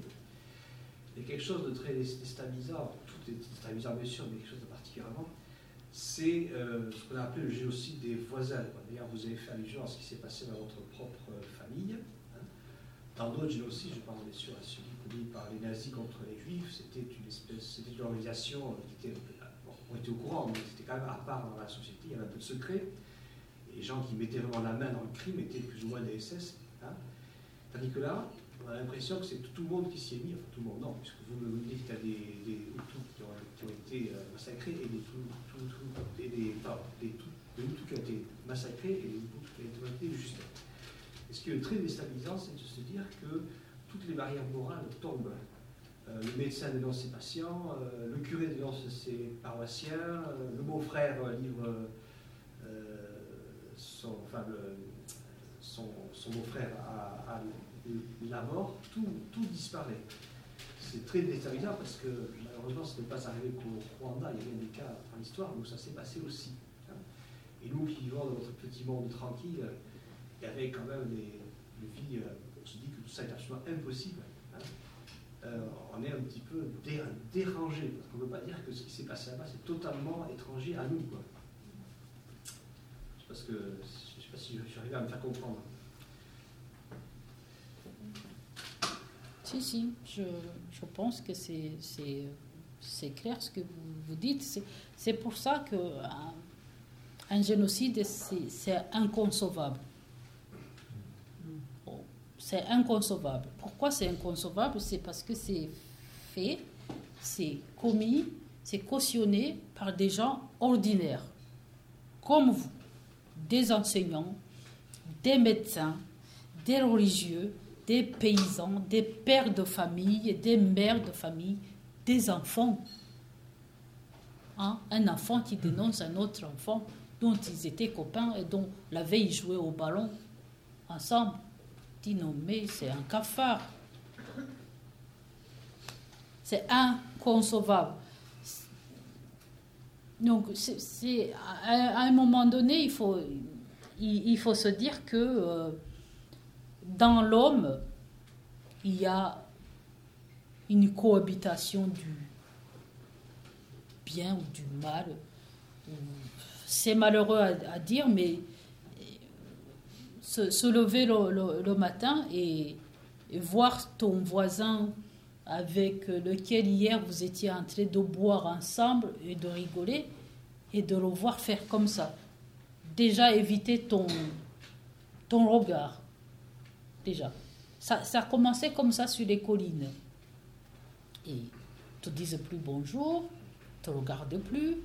Les enfants, ils sont- ils ils ils s'insultent sur, dans, les puits où ils vont chercher de l'eau. Et ça commence comme ça. Et c'est tellement inconcevable que toi, toi, qui es visé, toi qu'on va éliminer demain, tu n'y crois pas. Tu te dis, ce n'est pas possible, je ne lui ai rien fait. S'il y avait une question religieuse entre les Hutus et les Tutsis, est-ce qu'il y avait une différence Est-ce que la- religion ou pas du tout? Ah, 22 ans à la religion. J'en ai fait deux chapitres sur la religion, le bon Dieu des Rwandais. Les Rwandais, ils sont. Ils sont. Dans la religion, comme ils ont adhéré à tout ce qui est de la. euh, de l'influence coloniale, parce que l'évangélisation, ça a été euh, massif. C'est le mot que je peux trouver comme ça rapidement. Donc, l'Église catholique nous demandait une carte de baptême. À la limite, tu devais avoir la carte de baptême comme tu as la carte d'identité. Une obligation. Je ne veux pas dire que c'est cette obligation qui a fait que les, Rwandais n'étaient pas croyants, parce que les Rwandais étaient à l'église, euh, et tous les dimanches, les jours de la semaine. euh, et, euh, et 1994 va être différent des années de- des autres années de massacre. Parce que ça s'est passé comment? En 1994, les Tutsis se sont réfugiés dans les églises. Comme ils avaient l'habitude d'y aller dans les églises et qu'ils avaient été épargnés parce que les maisons des dieux n'avaient pas été euh, saccagées. Mais non, en 1994, il y avait des évêques, des, prêtres, des, des catéchistes qui avaient dit que euh, si les Tutsis sont dans les églises, c'est que l'église, elle est maudite avec eux. Donc, hop, on renversait les églises dessus. On n'a pas hésité de mettre des, feux dans, les, églises. Mais D'ailleurs, il y avait euh, une sorte de, déchaînement sur les vierges, les, statues de, de la Vierge Marie, parce que apparemment elle aurait un nez fin comme les Tutsis. Je me suis toujours regardée comme euh, quelqu'un qui n'est pas Tutsi parce que j'ai un nez épaté. euh, Pas du acheté au vache il n'y a pas très longtemps. Pas du tout. Mais seul- seulement, euh, de, de, de, quelle, de quelle taille il fallait euh, pas dépasser pa- parce que j'étais Tutsi quand même. Excusez-moi, comprenez une idée, euh, ça va être un peu brut, mais un peu clair. En combien de jours ou combien de semaines se joue la mort de combien de personnes Donc on se rend compte de, de- l'enflammement soudain. euh, Combien de temps Combien Alors, euh, il y a le type du CCR, la Croix-Rouge internationale, qui a compté, euh, qui, est, qui est encore très en colère maintenant, et maintenant parce qu'il est en colère, euh, euh, je reviendrai sur cette idée, parce qu'il est, il est en colère parce que le gouvernement de, de, de Cindy celui qui a fait le coup d'État et qui commettait le génocide, lui a dit euh, Mais non, les, les Tutsis, même Dieu les a lâchés, il faut arrêter de les soigner. Seulement, ce que vous devez faire, c'est de débarrasser leur corps de la ville parce que on va avoir des. On, va avoir des, des, maladies, des épidémies. Donc, euh, il faut, au lieu de soigner les Tutsis, il faut nettoyer la ville. Il est, il est encore, il est encore à- en, colère contre cette parole. Avant, avant de parler de la colère de, de cette- de ce président de, de la Croix-Rouge, c'était quoi la question La question c'était se rendre compte de, de- parce que on voit monter le facteur de violence, la tension, la violence continue, mais il y a eu un déclenchement en quelques jours ou quelques semaines, il y a eu un nombre de morts qui pour nous est euh, complètement inconcevable. Quoi. Je veux dire que- que- en combien de jours, combien de morts plus ou moins? C'est c'est ça. Donc, avant que je parle de cette colère, merci, il avait compté sur, une, sur, une, sur un barrage le, nombre de corps, parce que le principe c'était, euh, ça on n'en a pas parlé, le principe c'était de jeter les Tutsis dans, les rivières pour qu'ils rejoignent euh, leurs origines, parce que les Tutsis étaient supposés être descendus des massifs d'Abyssinie. On nous appelait des Nilotiques. On a descendu le long du Nil pour s'installer au Rwanda. Mais dans mes origines, je n'ai jamais eu. euh, J'envoie au Rwanda, j'envoie à Bordeaux des, Soudanais, des, Éthiopiens. Je n'ai aucun, je n'ai pas vu aucun lien, même dans, la langue, ce qui me ferait croire que je descends de là-bas. Donc on, devait les jeter dans les, rivières pour qu'ils rejoignent leurs origines. Et ils ont compté euh, sur ce barrage le nombre de, de qui descendaient par seconde. Et ils se sont rendus compte que on devait tuer 10 000 personnes, 10 000 personnes au Rwanda par jour.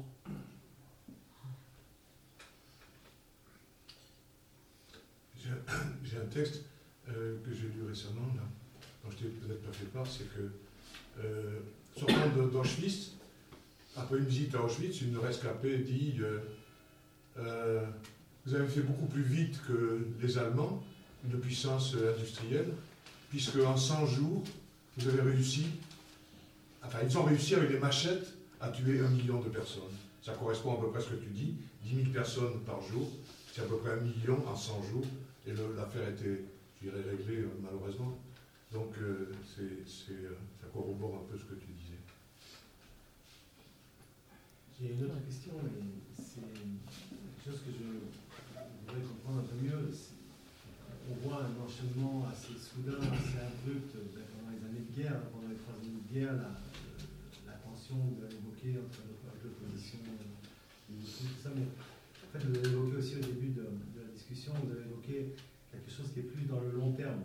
Depuis plusieurs décennies, en fait, il y avait les Tutsis étaient refoulés, c'est-à-dire qu'ils étaient considérés comme une partie euh, non désirée. Ils étaient les Hutus qui avaient le pouvoir depuis plusieurs décennies, refoulés dans tous les secteurs sociaux. Ils n'avaient pas le droit d'être euh, maire, militaire, enfin, ils étaient toujours refoulés.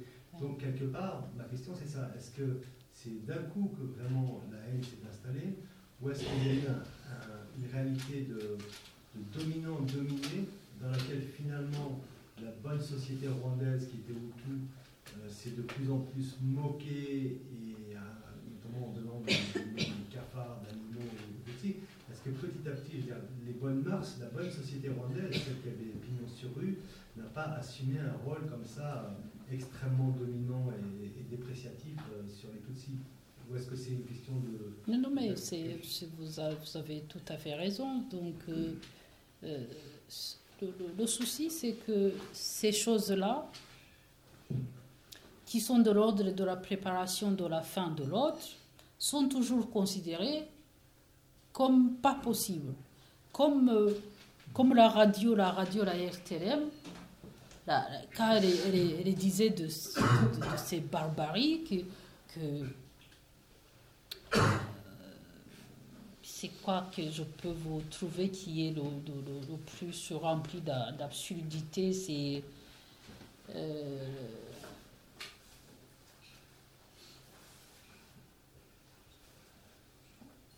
qu'ils ont, qu'ils ont chanté, euh, par exemple, euh, euh, après trois mois de, de- de génocide et qu'ils ont transformé des chansons euh, qu'on chantait tous.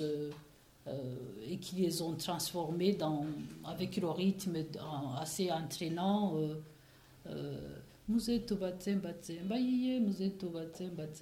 Ils étaient en train de chanter exterminero, exterminero. Et moi, et moi c'était tellement entraînant que j'ai chanté cette chanson. Aïe, batsem. Donc tu, tu te mets, toi, c'est de toi dont on parle, le projet te concerne, et tu chantes cette chanson qui prépare les mémoires, qui prépare les, les, têtes, les jeunes. C'est tellement incroyable que. Et ils ont de, de, de, ces humours, des choses dont on, peut se moquer publiquement. C'est. Ça ne semblait pas sérieux. Alors que c'était en préparation, la machine était en train de, de, souiller devant nous et on n'y adhérait pas, mais on, ne s'intéressait pas. Voilà, moi je me rappelle de cette chanson. euh, Je suis en train de dire, venez, on va les exterminer. Et on l'a dansé. Et cette chanson, on la chante depuis trois ans avant le génocide. C'est tellement, euh, euh, tellement incroyable, c'est tellement. euh, on, les traitait d'idiots. Alors que, euh, mine de rien, on avait pris. Je sais pas comment on pouvait. C'est maintenant, après, que je me rends compte que cette radio avait recruté les meilleurs reporters de, de, de, de, matchs. Donc, ils, avaient des éléments pour orchestrer les génocides, comme ils faisaient euh, pour les, les- les- les rencontres sportives. Des meilleurs reporters qui étaient euh, sur la radio, la RTLM. Ce n'étaient pas des imbéciles, mais ce qu'ils disaient par rapport à, la préparation du génocide, On n'y croyait pas du tout. On pensait qu'ils avaient perdu la tête, qu'ils avaient fumé quelque chose. Et ces gens-là, après le génocide, ceux qui ont participé, est-ce qu'ils arrivent à mener une vie normale Est-ce qu'ils se font de la population Est-ce que maintenant on est à la recherche des, des génocidaires Alors, c'est-à-dire que le, le- le Rwanda, donc, euh, pour euh, faire autant de morts dans si peu de temps, il y a eu une main-d'œuvre. Donc, euh, le Rwanda, c'était un pays euh, parmi les dix derniers pays les plus pauvres. Maintenant, euh, ils ne sont plus à ce stade. hein. donc, euh, ils sont par, parmi les 50. les, euh, ils sont parmi les dix premiers pays africains qui se débrouillent bien au niveau du développement. Et euh, donc, le, le Rwanda va considérer que euh, il faut une justice. Il y a très peu de rescapés. Et le Rwanda doit continuer à fonctionner, les, terres doivent être, doivent être cultivées, euh, l'État doit se mettre en place, le Rwanda doit fonctionner. Et comment on va faire pour juger autant de gens? Comment on va faire pour les mettre en prison? Comment on va faire pour nourrir autant de gens? Parce que quand ils sont en prison, ils sont à la charge de l'État. C'est un État, il faut considérer qu'après le génocide, le Rwanda, il est détruit. Il y a, le tissu social n'existe pas, euh, les écoles sont, les, les centres de santé sont, il n'y a rien. Ils avaient même, ils avaient même pris, comme ils ont pris la- les radios, ils avaient même pris les banques. Tout se trouvait sur la côte ouest, sur le lac Kivu. Donc, euh, Rwanda va faire avec les moyens de bord, mais il y a une spécialité qu'il faut vraiment souligner, c'est que en novembre 1994, l'ONU va mettre en place le tribunal international pour le Rwanda, très rapidement. Mais très rapidement, ce tribunal va se retrouver sans moyens, sans mal placé. Ça va, ça va prendre beaucoup de temps pour que ce tribunal marche. Et dès qu'il va marcher, il va y avoir euh, beaucoup de, d'opposition qui vont venir surtout de, de, de, de- la France et qui ne veut pas que euh, ses alliés livrent des, des- Voilà. Mais oh, à l'intérieur du Rwanda, ils vont hum, essayer de, de remonter le temps pour voir comment ils, ils, ils faisaient sans, sans tribunaux, comment ils faisaient pour régler les choses. Donc ils vont mettre le tribunal euh, qu'on a appelé euh, Kachacha, que vous avez dû entendre ce mot. Kachacha, ça veut dire l'herbe. Et c'était un tribunal traditionnel qui, euh, normalement, réglait les, conflits dans des familles, dans le village, euh, des petits vols de, de vélos, de régimes de bananes, de bagarres. Mais ils se disent, on, va réformer ça pour euh, que dans les villages, il y ait une justice, pour qu'on sache, pour que pour qu'on avance. Moi, j'étais en France et quand j'ai entendu ça, je vous assure que j'ai sauté au plafond. Je dis, c'est pas possible. On va pas juger la personne qui a coupé mon père dans le gachacha. Dans le gachacha, on jugeait les volets de vélo, pas le. le, euh, et les gens là-bas, ils m'ont téléphoné, ils m'ont dit, mais dis donc, toi, euh, en Europe, là, c'est quoi ton idée? Ah, j'ai dit, euh, ah non, mais euh, il faut tous les déchoir de nationalité rwandaise. Ah, ah. Donc ils m'ont dit, voilà, il y a un père de famille qui a tué, il a neuf enfants et une femme. Le déchoir, ça veut dire déchoir toute son affiliation. Il n'y aura plus de Rwandais si, on écoute ton idée. Et petit à petit, euh, les rescapés m'ont dit, on n'a pas le choix. On n'a pas le choix, il n'y a que comme ça que euh, va savoir où on a mis leur corps. Déjà, pour commencer, les rescapés, ils avaient besoin de savoir où sont les leurs ne fût-ce que pour les enterrer, pour s'apaiser. Et, euh, et, ces, tribunaux, ils ont été réformés. Euh, dix ans après, ils pouvaient prononcer une vraie condamnation et mettre les gens en prison, une condamnation d'une trentaine d'années, de perpétuité. Mais la plus grosse condamnation au Rwanda, mes enfants, ils étaient euh, fous furieux. La plus, la plus grosse condamnation, c'était des travaux d'intérêt général. Les Rwandais, ils connaissaient tous Tige. Quand on est arrivé euh, avec les enfants, euh, on a vu les gens qui étaient en train de nettoyer les bords des, des routes et quelqu'un qui nous explique, il dit euh, ce sont des personnes qui ont commis le génocide. Et ils sont condamnés à nettoyer la route. Euh, oui, oui, oui, on dit à mes enfants, oui, ils sont condamnés au tige.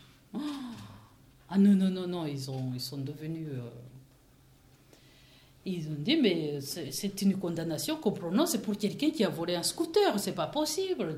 Oui, mais c'est quoi, c'est quoi, qu'est-ce que vous proposez Voilà. On a mis nos colères dans nos poches, on se dit, ben, les Rwandais ils sont obligés de, faire avec, euh, avec euh, une majorité qui a commis le génocide et une toute petite minorité de rescapés qui sont là, démunis, qui n'ont plus rien. Si on arrive à les condamner à construire une maison à rescapés, c'est déjà pas mal. Si euh, ils arrivent à parler, et puis, l'objectif de l'État rwandais, c'était, ils ont mis les choses en avant, c'était la réconciliation. C'est, euh, c'est aussi une autre chose qui nous foutait en l'air, nous les escapés. Euh, réconcilier qui avec qui. Mais il y avait que comme ça pour que le, pays retrouve la forme, pour que le pays avance, pour qu'on qu'on puisse revivre ensemble, parce qu'ils vivaient ensemble sur la même colline, c'était des voisins, de voisin en voisin, de voisinage. Et, voilà quoi, il y a, il y a eu quand même de, de, de, de graves condamnations, par exemple, un enseignant qui avait participé au génocide, qui était reconnu, c'est-à-dire que il avait, il avait la même condamnation que son voisin paysan autour, mais on ajoutait en plus parce qu'il faisait partie, il faisait partie de l'élite de la population, il n'aurait pas dû, par exemple. Donc il, il, recevait beaucoup plus de condamnations de modèles. Par exemple, ne plus retrouver son poste. Voilà. Hein?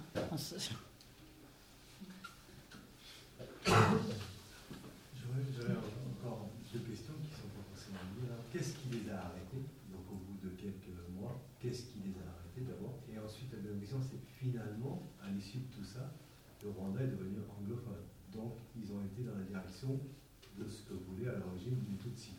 Donc est-ce que vous pouvez nous expliquer ces deux points? Oui, Kagame se, moquait de, Mitterrand en disant... Euh, se moquait de, de lui... Euh, quand il disait euh, euh, Ouais, ben, vous allez euh, pas y arriver à parler votre anglais. Mais Kagame lui disait Mais les enseignants qui parlaient français, on les a tués devant vous. Les médecins qui parlaient français, on les a exterminés devant vous. Et si vous vouliez sauver votre... Kagame a utilisé le mot le plus français que vous connaissez, si vous vouliez sauver votre putain de francophonie, vous aviez qu'à sauver les enseignants francophones, des médecins francophones qu'on a éliminés. Voilà, donc euh, l'histoire fait que ceux qui sont au pouvoir au Rwanda, ils ont été formés dans des pays anglophones. Donc, ils sont arrivés au pouvoir avec leur langue officielle. Ce sont toujours des Hutus ou c'est des Tutsis Ah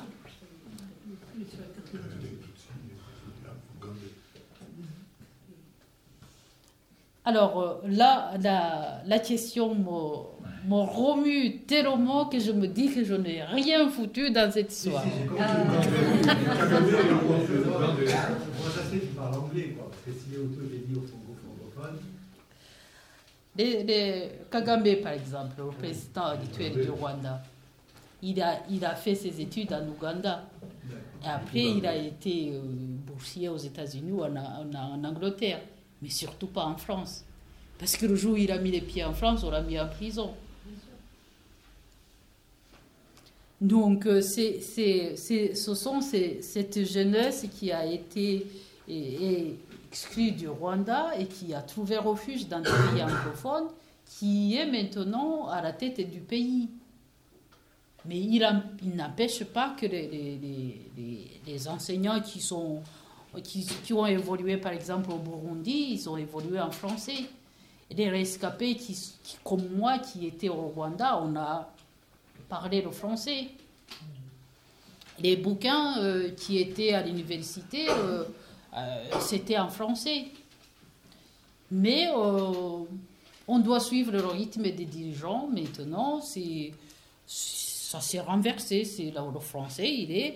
Et je pense qu'il y a une volonté. Ils, sont vraiment en difficulté parce que pour trouver des enseignants universitaires en, anglophone, il faut bien y aller parce que la plupart sont francophones. Mais il y a une volonté de se détacher petit à petit et c'est fait exprès de se détacher. Moi, franchement, je n'ai pas, je n'ai pas à, dire quoi que ce soit parce que si ici on essayait d'avoir une volonté de mettre au clair ce qui s'est passé, je, me dirais, mais vous n'avez pas le droit de faire ça. Mais il y a une volonté de, se détacher de la France. Vraiment, de tourner le dos à la France. Je suis sûre que si on leur dit, euh, on vous avoue, on vous envoie, voilà, pays pauvre, on vous envoie 4000 Peugeot ou 4000 Renault, je crois, je suis sûre que Kagame dirait, gardez-le. On n'en veut pas des marques de la France. C'est sûr. Pourquoi? Parce que cet homme, il n'est pas reconnu comme chef d'État ici. Il n'est pas reconnu comme chef d'État. Dès qu'il prononce une parole, ça tourne en fiasco.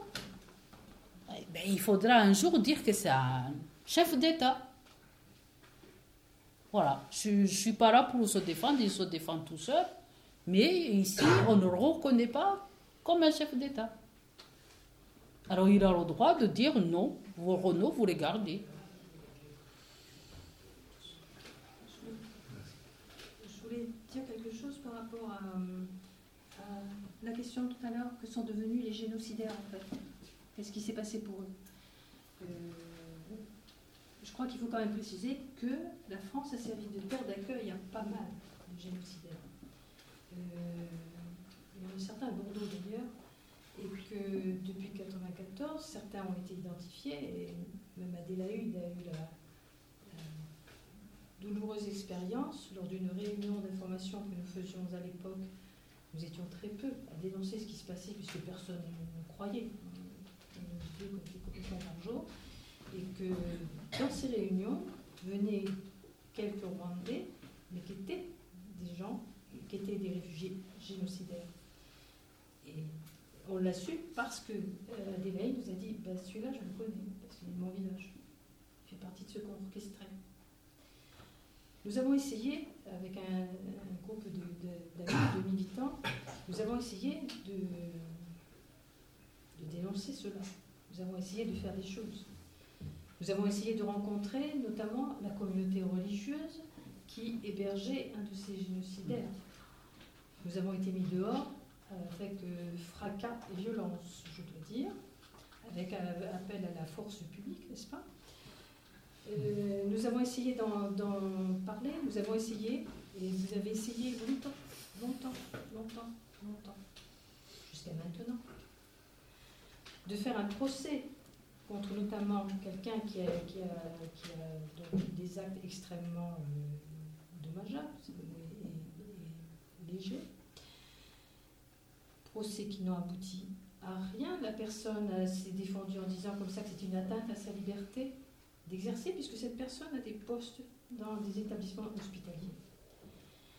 la France a servi donc, on en est toujours dans cette situation de non-aboutissement de, ces procédures judiciaires, et c'est pas la seule, puisqu'il y en a d'autres en France, et la seule qui a abouti au bout de 23 ans, c'est très récemment. Un, j'ai aussi été jugé. Un. Il y en a combien en France Et ils sont sans problème, ils n'ont pas de problème. Adélaïde a eu un peu de problème pour avoir la nationalité française, pour avoir la double nationalité, pour trouver du boulot. Oui, pas de problème. Donc là aussi, ça pose question de, de, voir qu'on a un pays qui, sait très bien faire le partage de qui elle accueille. Parce qu'on sait très bien que ces personnes-là ont quand même un passif, et ces personnes-là ne seront pas jugées. On parlait de la femme d'Abari Mana, mais euh, il y en a plein d'autres. Cette personne dont parle Noël, c'est un médecin. Il n'était pas, il pas de mon village, mais c'était mon gynécologue. C'était mon médecin. Et c'était un bon médecin. Ah oui, mais vous en connaissez des bons médecins qui sont devenus des nazis. Il n'y a, rien d'étonnant. Et euh, son médecin, il travaille maintenant dans un hôpital public à Villeneuve-sur-Lot. Donc on essaie, parce qu'il y a des gens comme nous euh, à Bordeaux, on essaie de le déplacer, de le mettre plus loin, plus loin de nous. Donc il travaille à Villeneuve-sur-Lot. Et on se dit, un jour, on va y aller. Villeneuve-sur-Lot, c'est pas loin, c'est à une heure et demie de Bordeaux. On prend nos voitures, on va à l'hôpital. On a été sage. Hein. On a juste déroulé nos banderoles devant l'hôpital. Et comme par hasard, il y avait une banderole, il y avait marqué pas d'asile pour les génocidaires. Et euh, on a fait parler quelques témoins. Donc on est par, par, parmi nous, quelques personnes parmi nous qui ont dit des choses qui porteraient atteinte à la présomption d'innocence. On a été condamnés pour avoir porté atteinte à la présomption d'innocence d'un génocidaire. Donc, on a été condamné à lui payer son avocat,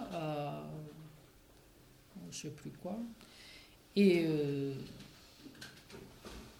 deux jours après notre condamnation, il a été mis en examen. C'est un jeu qu'on ne comprend pas. C'est un jeu qu'on ne comprend pas. Il a été mis en examen, donc nous sommes en 2011. Été mis en examen en 2011. Maintenant, 2017, rien. Il travaille toujours à l'hôpital à Villeneuve-sur-Lot. Il est mis en examen et tout va bien. Et ce type-là, qui travaille dans un hôpital public, qui est tranquille, il a demandé l'asile à Rofpra. Rofpra lui a refusé l'asile il a fait un recours à la CNDA, le conseil, le cours, c'est la Cour nationale de demande d'asile. Et cette cour a des avocats et tout ce qu'il faut. C'est une cour administrative, d'accord Mais ils ont sorti un rapport de 10 pages sur cet homme-là, dont on était en possession, où il y avait marqué en gras il y a des raisons de penser que Docteur Munyemana Sosten s'est comporté ou c'est euh, dans le génocide des Tutsis. En tout cas, il y a une conclusion comme quoi cette Cour conclut qu'on ne lui donne pas d'asile parce qu'il y a de sérieuses raisons de penser que. Donc nous, on avait tous ces documents on avait la condamnation au Rwanda sur la colline de Tumba. Les Gachacha l'ont condamné à perpétuité. On avait tout ça. On avait la revue de, la londonienne. Euh, comment elle s'appelle euh, Elle avait écrit euh, une trentaine de pages sur son médecin et elle avait appelé le boucher d'Otumba, avec beaucoup de témoignages. Et on, avait aussi en, possession des documents dont une des personnes qui ont créé le collectif pour Rwanda en juin 1994 et qui a été à Tumba un an après, donc quand le génocide est encore fait, et qui a interrogé les gens qui lui ont donné des cartes d'identité et en, témoignant comme quoi Munyemana, on l'a vu sur les barrières, on l'a vu Anthony de milicien, on l'a vu ceci, on l'a vu ceci. On avait tout ça. Et c'est nous qui avions tort. On a porté atteinte à la présomption d'innocence de son médecin. Voilà, il est mis en examen, on n'en parle pas. Par contre, là, euh, la cour d'assises de Paris vient condamner il y a deux ans le capitaine Simbikangwa, que vous avez dû voir. Qu'est-ce que, je peux en dire là-dessus?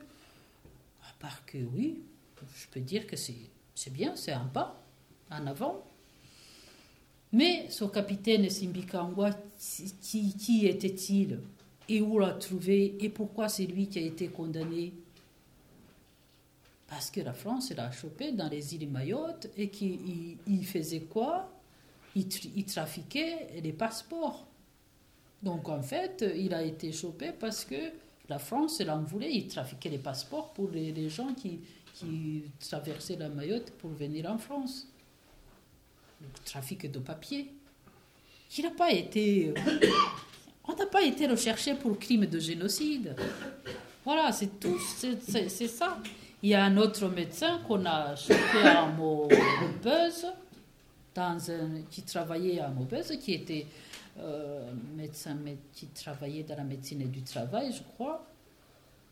Et on va voir euh, dans, les, dans, dans la presse comme quoi ce médecin a été euh, n'a pas été clair dans les, dans, ne s'est pas comporté euh, euh, comme il faut dans, dans, dans le génocide des Tutsis du Rwanda, mais il est condamné parce qu'il y a une infirmière qui travaillait avec lui, qui l'a traité de grosse, quelque sorte.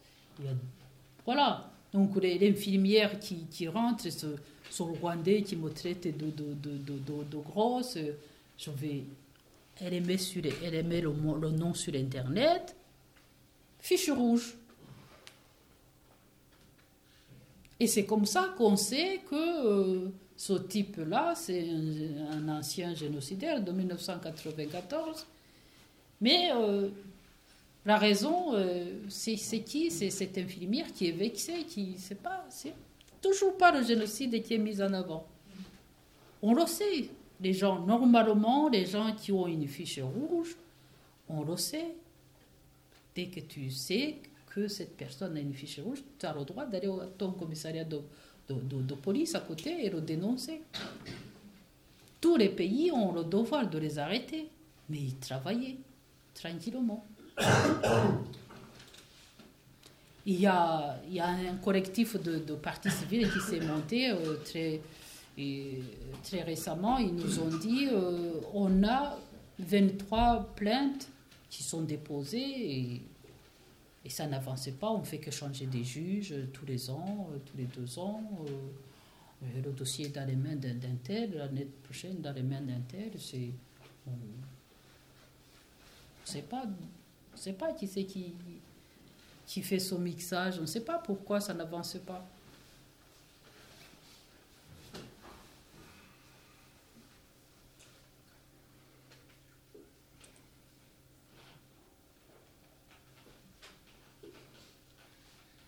Oui, Adjani.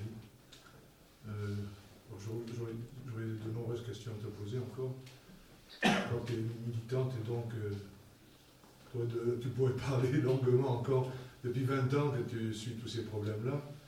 Euh, donc tu as de nombreuses anecdotes et davantage euh, à ce sujet. Première chose que je voulais faire une remarque, c'est parce que euh, Noël disait tout à l'heure que la communauté religieuse, une communauté religieuse, a aidé. Je pense qu'il faut la nommer, ce sont les catholiques romains. Et elle, est au même titre que d'autres qui ont maintenant pignon sur rue en France, comme religion. Hein. Ça, c'est la première chose. la deuxième chose, au-delà de tout ce qui est innommable, je crois qu'il ne faut pas oublier, tu l'as dit, la responsabilité, l'enfumage de l'État français, euh, que soit de droite ou de gauche, qui euh, essaie de cacher beaucoup de choses. C'est pour ça que ton, militantisme, ton, travail, ton, implication là-dedans est remarquable, parce qu'on vous met des bâtons dans les roues. Et à nous-mêmes, je dis, euh, qui essayons d'y voir plus clair, il est quand même très difficile de se faire souvent une idée, et grâce à un témoignage comme ce soir, ça peut peut-être un peu, enfin, davantage éclaircir les idées.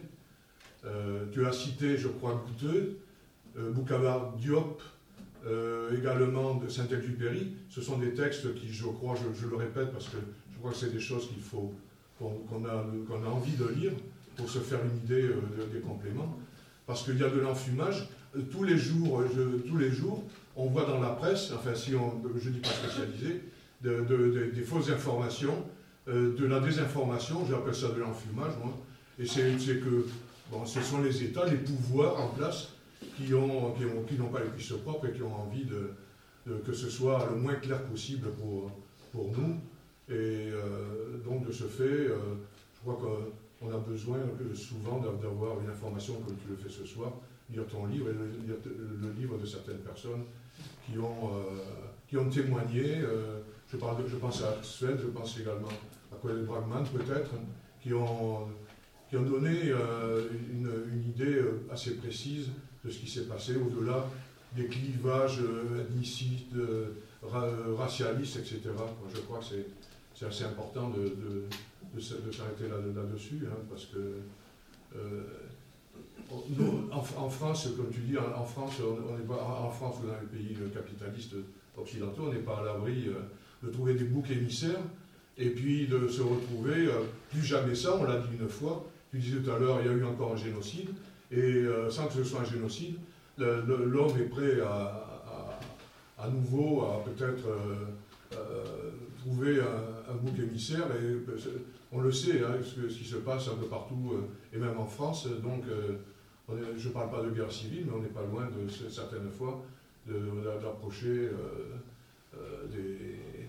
ben, des, crimes raciaux, hein, des crimes sans que ça aille aussi loin. Donc, euh, bon, tu as confiance en l'homme, tu disais j'ai confiance en l'homme.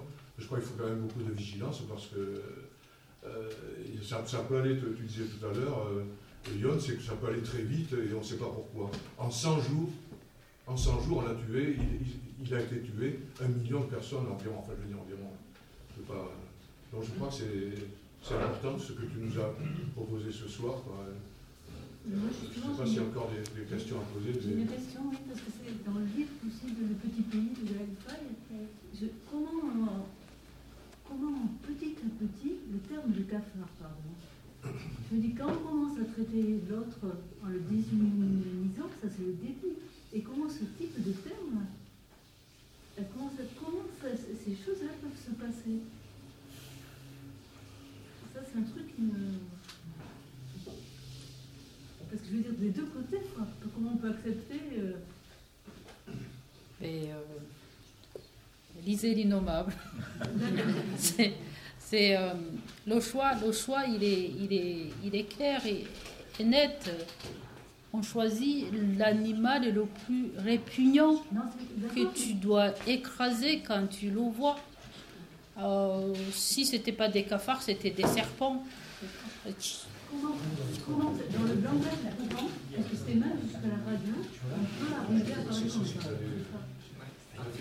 Alors, j'ai dit lisez l'innommable, mais lisez aussi, c'est pas le plus que je conseille souvent, hein, mais lisez Jean Hatzfeld. Il y a la saison des machettes, il fait parler les tueurs.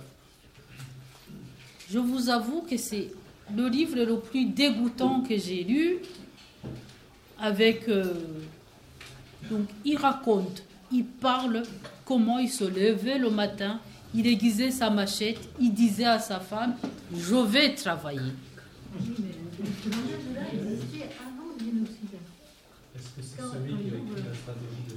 Voilà. Lisez La saison des machettes. Et là, il vient de publier Un papa de sang. C'est aussi à lire. C'est les enfants des. Je l'attendais euh, un peu, mais bon, c'est le minimum possible. Je l'attendais un peu qu'il y ait des enfants des Hutus, comme il y a eu des enfants des nazis qui ont dit Mon papa, sont nazi. Je l'attendais un peu de, de, de mon vivant de voir qu'il y a des enfants qui vont grandir en disant mon père il a eu tort. Mais c'est tellement rwandais, c'est tellement rwandisé que c'est mon papa de sang. Vous voyez, j'ai l'alliance avec ce tueur, donc je ne peux pas, mon papa de sang, je ne peux pas le dénoncer. Il faut le lire à- à une manière de le raconter qui est qui reste rwandais parce que euh, quand je le lis, j'ai l'impression de lire en français en Kinyarwanda. C'est-à-dire qu'il traduit exactement, il a l'exactitude de ce qui m'a manqué quand j'écrivais. C'est pour ça que je mettais les, les, les, les- les- les virgules et je mettais le nom rwandais et c'était une satisfaction personnelle. Ça peut être gênant pour un lecteur français, mais ne vous gênez pas, vous ressautez le mot, pour vous, il veut dire ce que je viens de dire. Mais je le mettais pour que je sois sûre d'avoir dit ce qui me droit au cœur. C'est vraiment pour moi. De un, et de deux, c'était pour mes enfants parce que mes enfants, ils ont perdu la langue. Ils parlent plus Kinyarwanda. Ça a été euh, ma faute de ne pas avoir continué à lutter pour leur parler cette langue, mais il y avait tellement de bagages, de, de, de- mauvaises choses dans cette langue, et j'étais dans une fuite, dans m'enfuir, dans m'éloigner du Rwanda, que j'ai embarqué mes enfants dans, dans cette course, donc ils ont perdu la langue, de ma faute. Et, et c'est ça, donc euh, je termine sur ce mot, on ne court pas plus vite que ce qu'on a dans le ventre, donc on court avec. Et euh,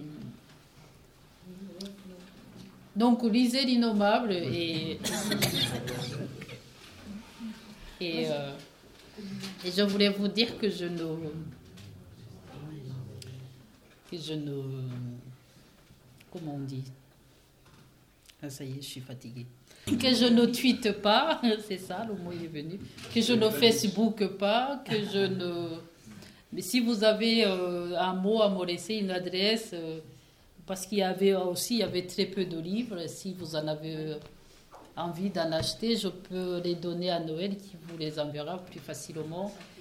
J'ai un cahier, vous pouvez me laisser un mot, il y a un cahier où il y a une photo là. Vous pouvez me laisser un mot, euh, euh, un lien, un contact euh, pour que pour qu'on ne s'arrête pas là, mais on va s'arrêter là. Par rapport à, Monique, quand elle disait euh, qu'elle ne comprenait pas, que, histoire des insultes. Mais en fait, moi, je remarque que même ici, euh, les gitans, ils sont victimes d'insultes au quotidien, de racistes, les musulmans. En fait, moi, je trouve qu'il faut être vachement vigilant et, refuser la banalisation de, des insultes qui s'adressent à, à des personnes. euh, à des, à des personnes des groupes, quoi. Oui, c'est- le début, quoi, les, les blagues. les C'est que surtout- rapides, c'est que surtout il faut être à l'écoute parce que le racisme n'a pas de photo, il n'y a pas de mots, il n'y a pas de. il- je peux subir le racisme sans, sans qu'on m'ait insulté, sans, que j'ai euh, la matière pour aller porter plainte, sans que j'ai même la matière pour le raconter à ma copine.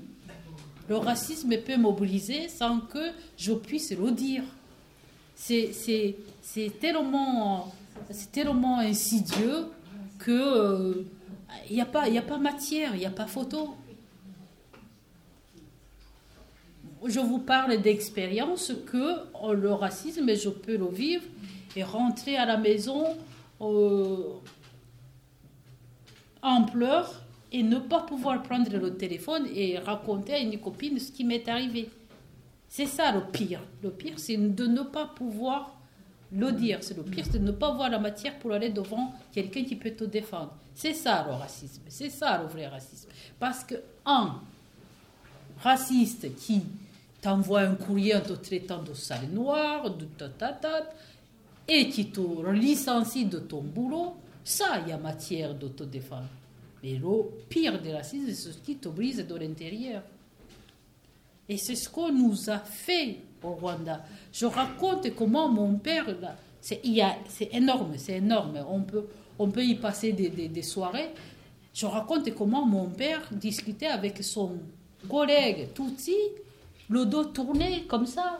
Ils étaient obligés de se parler comme ça pour qu'on ne les voit pas discuter. Parce que deux Tutsis qui discutent, ça complote. Comprenez? Ils étaient obligés, ils étaient réduits à ça. Et moi, j'ai été élevée dans cette famille en me disant, mais pourquoi mon papa, il ne se défend pas? À un moment donné, j'étais en colère parce qu'en 1973, on a coupé nos vaches. J'avais 11 ans. Et je voyais mon papa qui était comme ça devant son troupeau, sans défense. Et moi, j'avais envie que mon père se mette en colère, qu'il brûle les maisons des Hutus, des voisins. Mais non, mais non. Il est allé voir le, le maire, le maire qui lui a dit, mais on n'a pas vu. Ce sont des voyous, on ne les a pas vus, alors qu'on les connaissait.